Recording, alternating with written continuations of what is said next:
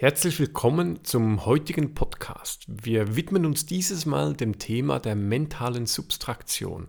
Es ist in der Tat ein Unwort und ich musste, um ehrlich zu sein, doch ein paar Mal üben, bevor ich das Wort auch aussprechen konnte. Die mentale Substraktion ist eine Technik, die kürzlich jetzt auch sogar wissenschaftlich bestätigt wurde, dass sie unglaublich gut funktioniert. Was ist der Hintergrund? Und zwar ist es so, du kennst es bestimmt, wenn du dir ein neues Auto kaufst oder neue Kleider dir zutust oder was auch immer. Etwas Neues, das in dein Leben eintritt, hat die Herausforderung, dass wir, je länger wir etwas besitzen, desto mehr gewöhnen wir uns an dieses Auto oder diese Kleider. Das heißt, wir haben einen sogenannten mentalen Gewöhnungsfaktor. Ist beispielsweise auch der Grund, warum bei ganz vielen Leuten, wenn sie eine Lohnerhöhung erhalten, der Anteil, der höher geworden ist, relativ schnell wieder verpufft. Das heißt, wir Menschen gewöhnen uns unglaublich schnell an einen neuen Lebensstandard, ein bisschen mehr Geld ausgeben zu können beispielsweise. Oder eben an das neue Auto. Und genauso verhält es sich mit unserem Leben.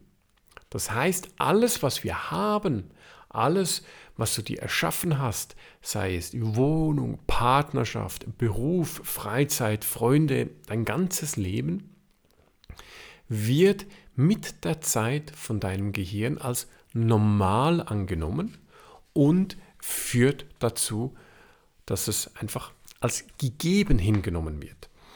Und jetzt haben Wissenschaftler einen Weg gefunden, um genau diesen Denkfehler, dieses mentale sich dran gewöhnen, wieder ein bisschen rückgängig machen zu können, ist eben die sogenannte mentale Substraktion. Es ist eine Technik, die sich darauf fokussiert, Sachen, die wir bereits haben in unserem Alltag, wieder wegzudenken.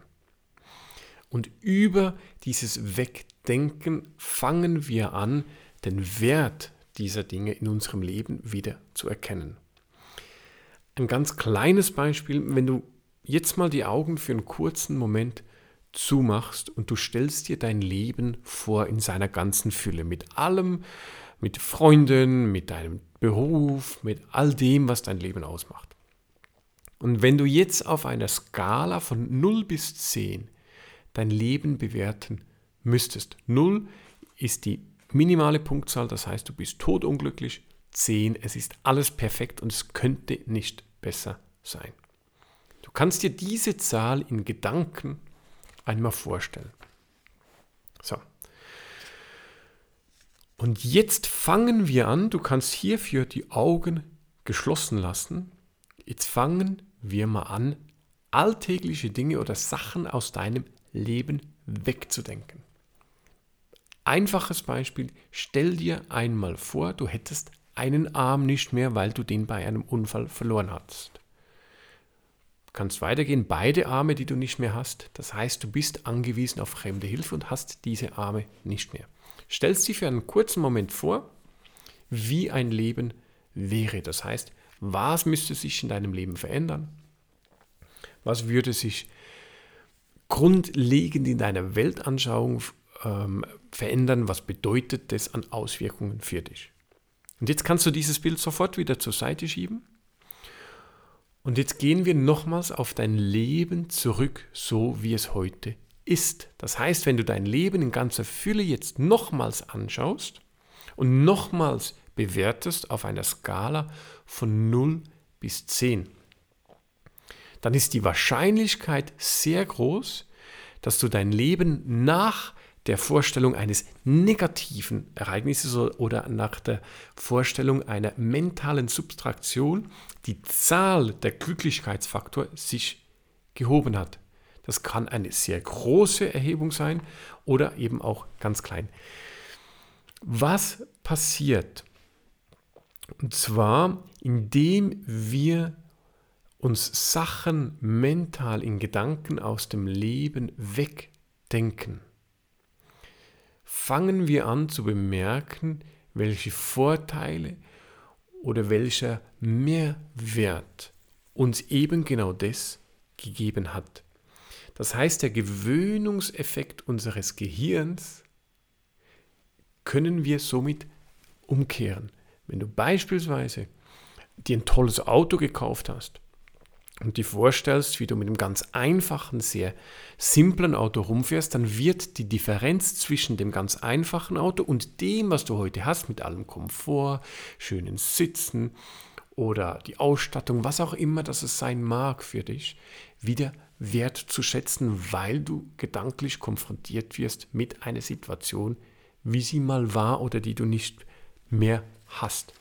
Das ist die mentale Substraktion. Was ich hochspannend finde an dieser Substraktion ist es, dass ein nachhaltiger Effekt eintritt. Sie haben in der Studie ähm, das Beispiel auch gemacht mit Sportlern. Sportler, die darauf trainiert sind, sich mental auf einen Sieg vorzubereiten. Und man hat herausgefunden, dass Sportler, die auf dem zweiten oder dem dritten Platz landen und nicht Erster werden, unglücklicher sind, wie wenn sie keinen Podestplatz gehabt hätten, weil ich wurde ja nicht Erster. Das heißt, der Fokus liegt darauf, ich bin nur in Anführungszeichen Zweiter oder Dritter geworden und nicht Erster. Und weil das im Kopf drin ist, kann es zu einer Enttäuschung führen. Man hat die mentale Substraktion angewendet, hat diese Sportler sich vorstellen lassen, jetzt nehmen wir mal an, du hättest gar keine Medaille gewonnen. Fühl dich hinein, wie wichtig ist es, sich die Situation bildlich mit allen Gefühlen, allem, was du siehst, hörst, riechst, also all unseren Sinnen vorzustellen. Erlebe die Situation so, wie wenn du keine Medaille erhalten hättest. Und dann wieder zurück und du hast ja aber den dritten Platz erreicht. Was eigentlich passiert im Gehirn drin ist, wir ändern die Referenz, auf die wir uns beziehen. Das heißt, vorher war die Referenz jetzt im Sportlerbeispiel, ich wurde nicht erster. Das heißt, ich habe eigentlich verloren. Und über die mentale Substraktion wurde der Fokus gelegt auf, hey, ich habe es auf dem Podestplatz geschafft. Im Gegensatz zu dem, was ja auch hätte passieren können, dass ich eben da gar nicht hingekommen bin. Das heißt, die Grundlage, mit was wir vergleichen, verändert sich. Und es ist eine unglaublich starke Technik, die wirklich sehr gut auch funktioniert, um sich einfach auch mal wieder bewusst zu werden, wie gut es uns geht und wie selbst in ganz einfachen Lebenssituationen wir doch eine Fülle von guten Sachen haben, seien es Menschen, die uns stützen, die uns begleiten, die Familie, die Kinder, der Beruf, was auch immer das ist. Was ich sehr spannend fand, war ja jetzt die ganze Covid-19-Krise, die erst kürzlich eingetreten ist und zur Zeit, ähm, zu der ich diesen Podcast aufnehme, immer noch ähm, voll im Gange ist. Also es wurde jetzt ein bisschen reduziert. Was passiert ist, ist bei diesen Menschen, die zu Hause sind, eben genau, dass diese sogenannte mentale Substraktion eingetreten ist. Das heißt, man wurde des Jobs, des Berufs beraubt, kann es nicht mehr machen aufgrund von Kurzarbeit oder aufgrund von was auch immer. Man konnte nicht mehr so frei reisen, wie wir es bis gekonnt haben. Wir konnten uns nicht mehr einfach ins Flugzeug setzen. Wir durften nicht mehr einfach raus auf die Straße und und und. Das heißt, es war eine mentale Substraktion im Alltag, die stattgefunden hat.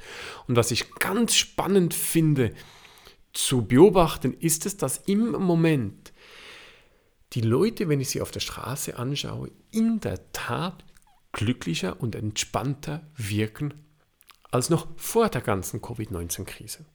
Ob jetzt das nur auf diese mentale Subtraktion zurückzuführen ist, ist eine ganz andere Frage. Ich bin auch ganz fest davon überzeugt, dass da ganz andere Sachen noch mit hinein ähm, kommen auch und ganz viele weitere psychologische Aspekte, die uns aber langfristig gesehen auch gut tun, da hineinkommen.